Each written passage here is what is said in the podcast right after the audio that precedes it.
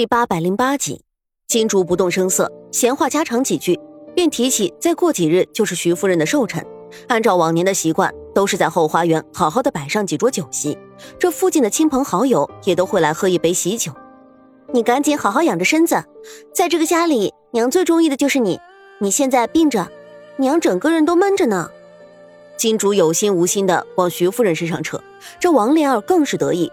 他以为金竹和自己走得近，是因为巴结徐夫人的关系，拿起帕子擦了下脸颊，扬着头说：“知道了，多谢姐姐提醒。”金竹一走，王莲儿心中欢喜，忙让丫鬟打开茶叶，狠狠地闻了一下。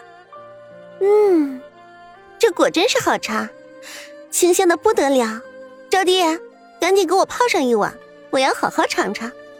剩下的也都给我放进衣柜里，别让旁人看见了。小姐，这么好的东西应该放在明面上，任谁看见了也要羡慕死咱们。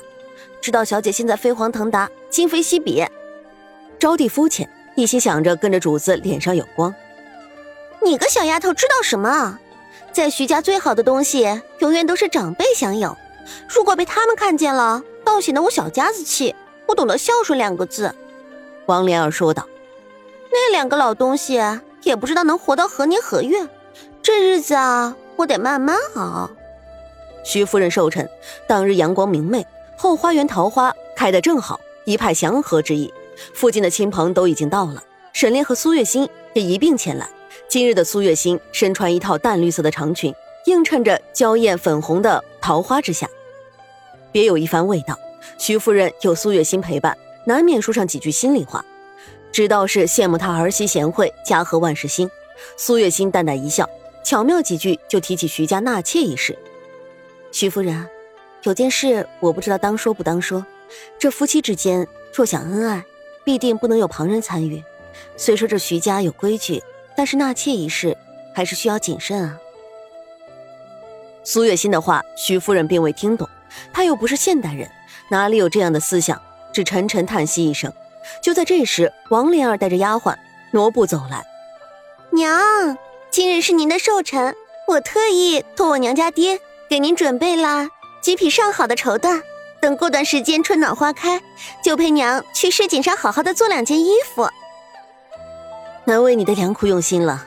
这段日子你身子不好，一直在屋里养着，现在可曾觉得好受一些？徐夫人一直喜欢王莲儿的乖巧，现如今又心疼她小产，自然温和起来。苏月心也并未表现出任何情绪。他只是淡淡的扫了王莲儿一眼，便一切了然于心。这个女人眼中尽是媚态，眼角朝上都是算计。再看赵敏书，国字脸，尖下颚，一副端庄贤淑的样子。再听着王莲儿的声音，更是矫情扭捏。好多了，身体倒是不难受，只不过心里不好受罢了。说到这里，他故意看向赵敏书。赵敏书今日穿一套浅黄色的衣裤，虽然没有打扮。可气质不错，不过她依旧装作性子冷淡，看都不看王莲儿一眼。徐夫人叹息，转身对身边的苏月心说道：“以前我对我大儿媳极好，不过没想到她这样不通情达理，说是给我过完寿辰就要回娘家去。”苏月心淡淡的笑了笑。就在这时，众人一阵唏嘘，苏月心也顺着大家的眼神朝着后花园门口看去。这一看，她差点把嘴里的桃花酒喷了出来。只见金竹正吃力的抱着一只土狗走了过来。娘，二嫂，你这是做什么？难不成娘过寿的这一天，你要送娘一只土狗？王莲儿故意大声说道，吸引的众人全都看了过来。好在徐夫人并未生气，倒是也跟着笑了。娘，这只狗是我刚才在外面捡来的，我看它好像几天都没有吃东西，现在饿得很。正赶上娘的寿辰，我想这万物皆有灵性，总不能让这小家伙在外面饿肚子，所以就把它抱进来了。眼神和沈夫人轻轻交汇，这主仆不用说话便已经了然彼此的心思。苏月心下意识的看了一眼王莲儿，知道今天要有好戏看了。金主啊金主，亏你想得出来。可眼下这王莲儿却是丝毫没有察觉，她故意开口道：“二嫂，你的心肠可真好。”可是今日娘过寿辰，这亲朋好友和娘都没有开始吃酒吃菜，总不能先给一只狗吃吧？你说的是，那就先让它在这后花园里自己玩耍，等会儿我们吃剩下的残羹冷炙，给它两碗也就罢了。金竹说完，便放下那狗。狗在桃林一个劲儿的到处闻，最后来到一棵树下开始刨坑。招娣开始紧张，手心出汗。小姐，干什么？那狗，那狗要惹祸。桃树下面埋着您昨日的月事的布口袋和小灰粉呢。王莲儿佯装镇定。怕什么？就算是挖出来，只要我不承认，这徐家的女人这么多，谁敢认准？是我王莲儿的月事口袋啊！好在那狗还没把东西扒拉出来，厨子就宣布正宴开始。徐家待客厚道，这山珍海味一并端了上来，亲朋乡亲开始祝寿，一派热闹祥和。徐夫人心情大好，徐子婷和徐子谦分别坐在父母周围，满面春光。王莲儿可没有心思吃眼前的山珍海味，她盯着那狗，知道瞒不住了，索性把心一横，来了一个猪八戒上墙倒打一耙。哎呦，我的天啊！你们快看，那畜生跑出来的是什么东西？血红血红的，嗯，恶心死了！娘，这这成何体统啊？众人听到这话，全都一并朝着土狗看去，随后掩面嘀咕。徐夫人面色大变：“金竹，这都是你做的好事儿，好端端的把他抱进来，让大家笑话，还不赶紧把狗轰出去？”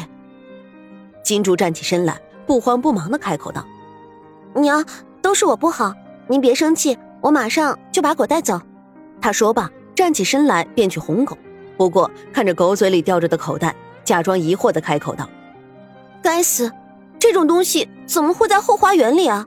难道说是谁不想让大家知道他来了月事？”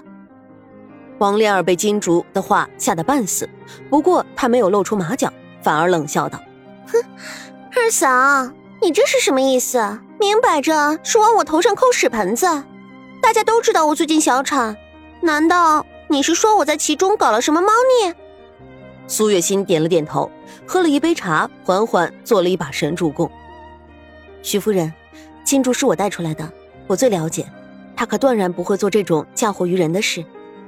徐镖头当即点头，徐夫人也开口道：“沈夫人，我当然信你，金主不是这样的人。”金竹闻声淡然，转身看着王莲儿开口道：“莲儿，咱们徐家这么多女人，你紧张做什么？”